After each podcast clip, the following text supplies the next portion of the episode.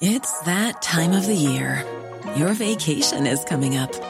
You can already hear the beach waves, feel the warm breeze, relax, and think about work.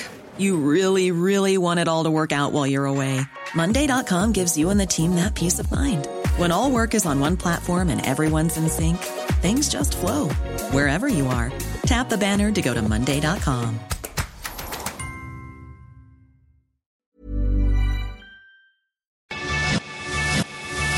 cuento, te lo cuento. Tu dosis diaria de noticias.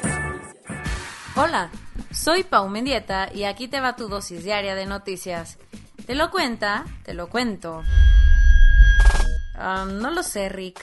El presidente de Siria, Bashar al-Assad, consiguió un cuarto mandato al frente del país en unas votaciones que parecen todo menos democráticas.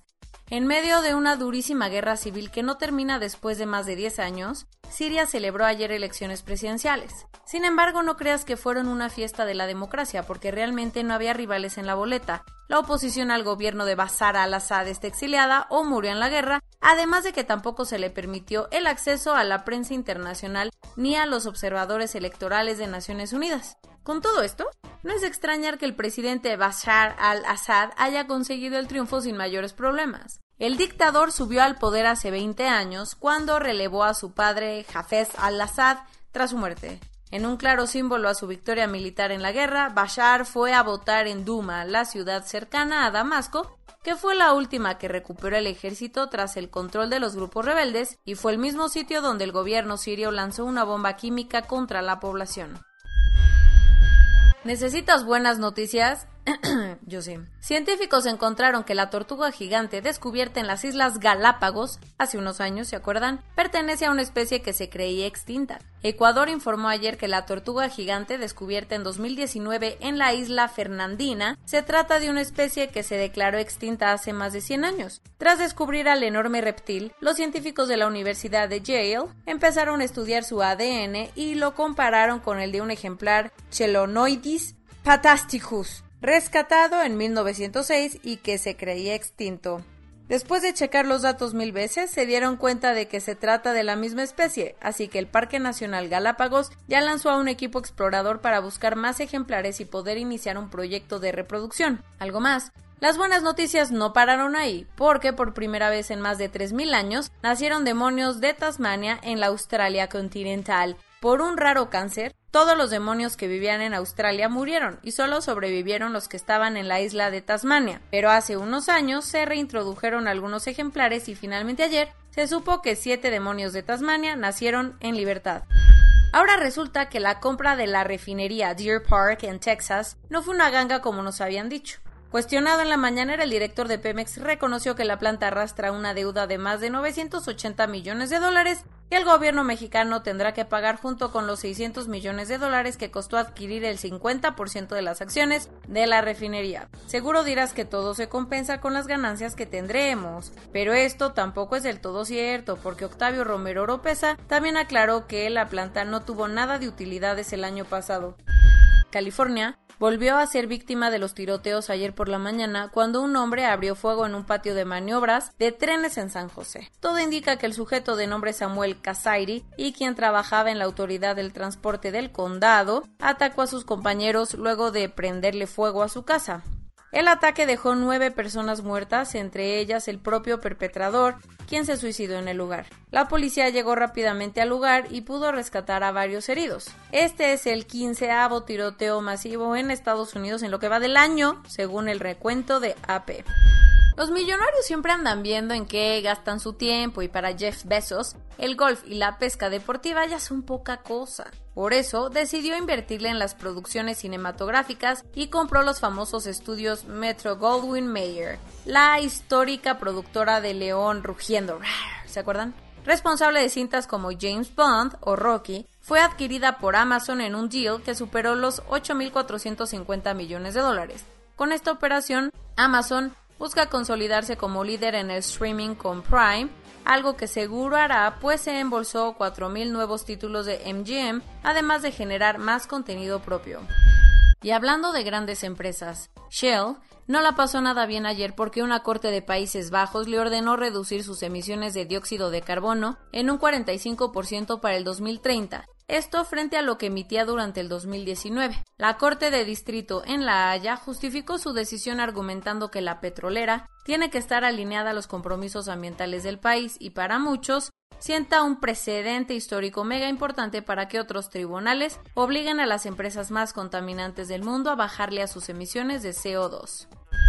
We are living in a yellow submarine. Algo así va, la verdad, no me acuerdo bien, lo siento. En una cardíaca serie con 11 tandas de penales, el Villarreal logró alzar el título de la Europa League al ganarle al Manchester United.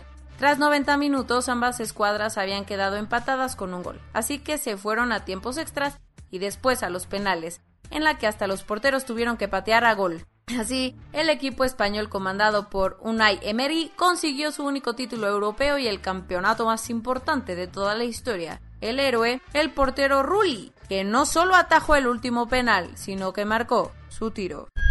Bocha, bocha, y no es pelota. Donde, Chihuahua, que está en juego, el cargo de gobernador o gobernadora, las 33 diputaciones que conforman el Congreso local, los diputados federales y los 67 ayuntamientos que hay en el estado. ¿Quiénes? María Eugenia Acá, Maru Campos, que compite por el PAN y PRD. Por el PRI va Graciela Ortiz González, mientras que Morena postuló a Juan Carlos Loera, quien fuera el superdelegado del gobierno federal en el estado. La lista la completan Brenda Ríos del Verde, Alfredo Lozoya Santillán de Movimiento Ciudadano, María Eugenia Baeza de Redes Sociales Progresistas y Alejandro Díaz Villalobos de Fuerza por México. Lo que más ha sonado es el pleitaxo que trae el gobernador panista Javier Corral con la candidata de su propio partido, Maru Campos. Resulta que Corral llegó al gobierno de Chihuahua con la promesa de castigar la corrupción del ex gobernador César Duarte. El tema es que, según algunas versiones, la firma de Maru Campos apareció en varios recibos de la nómina secreta de Duarte, el esquema con el que sacó un montón de dinero público. Desde entonces, Corral no puede ver ni en la sopa a su compañera panista y ha hecho de todo para evitar que llegue al poder. Por si faltara algo, la candidata del PRI vio que estaba en chino poder ganar y decidió declinar a favor de Maru Campos con la idea de que Morena no gane la elección. ¿Cómo van las encuestas? La encuesta más reciente de Reforma nos puso a mordernos las uñas porque pone en un empate técnico a Maru Campos del PAN, PRD y PRI con Juan Carlos Loera de Morena. La panista tiene el 38% del respaldo, mientras que el morenista alcanza el 37%. Aunque eso sí, aún falta por ver cómo se mueven los números tras la declinación de la priista. Otros highlights electoreros José Alberto Alonso, candidato de Fuerza por México a la presidencia municipal de Acapulco, fue atacado a balazos, no abrazos, ayer en la costera del puerto. Cual fiesta de la democracia, en lo que va de campañas, 31 aspirantes y candidatos han sido asesinados en México. ¿Más impotencia? No hay un solo detenido por ninguno de estos crímenes. O sea, oh my god. Ante esto, el consejero presidente del INE, Lorenzo Córdoba, hizo una condena enérgica a la violencia política que estamos viviendo en tiempos electorales. Hablando del Instituto Nacional Electoral, la encuesta más reciente del financiero Bloomberg encontró que la confianza de los ciudadanos en el INE aumentó un 61%. El Tribunal Electoral determinó que el evento Primero 100 días del tercer año de gobierno que organizó López Obrador el 30 de marzo fue una propaganda personalizada que violó la veda electoral. Qué raro. ¿Verdad? Qué, sorprendente. Jolín. Coronavirus global. En el mundo, a nivel global, ya hay más de 168 millones 166 mil casos. Y hasta ayer en la noche, al menos 3 millones 493 mil personas habían muerto. En México, 2.402.722 personas se han enfermado de COVID-19 y desafortunadamente 222.232 han muerto. Lo bueno es que ya van 27.709.853 vacunas puestas. Lo malo es que faltan muchas. Y pues a los doctores pues los están mandando con su propio dinero, ¿verdad? que se pongan la vacuna en otros lugares porque pues el gobierno pues no, no entiende que ahorita pues, los doctores son importantes, ¿verdad? Bueno. Eso de que ya estamos creciendo muchísimo no es tan cierto porque el INEGI reportó que la economía mexicana aumentó un 0.8% durante el primer trimestre del año en comparación con el periodo anterior. Pese a que los contagios han aumentado y es el punto rojo de la epidemia en México, Quintana Roo no va a cerrar sus puertas al turismo nacional y extranjero. El Tribunal Electoral dijo que multará a Morena por dos spots donde dicen ceder su tiempo al aire para dar información sobre el COVID. Híjole. Debido a la variante india, Francia implementó restricciones en contra de los viajeros que lleguen desde Reino Unido. Entre ellas, se tendrán que poner en cuarentena. Joe Biden no tiene tiempo que perder y le dio 90 días a sus servicios de inteligencia para que le presenten un reporte sobre el origen del COVID. Luego de que un brote afectara a muchísimos miembros del club, ayer falleció el chofer del autobús que trasladaba al River Plate a causa del virus. Dominic Cummings, la antigua mano derecha del primer ministro británico, se lanzó durísimo contra Boris Johnson, a quien responsabilizó del fallido combate contra la pandemia. Y esto es todo por hoy. Nos vemos mañana con tu nueva dosis de noticias. Pau Mendieta se despide.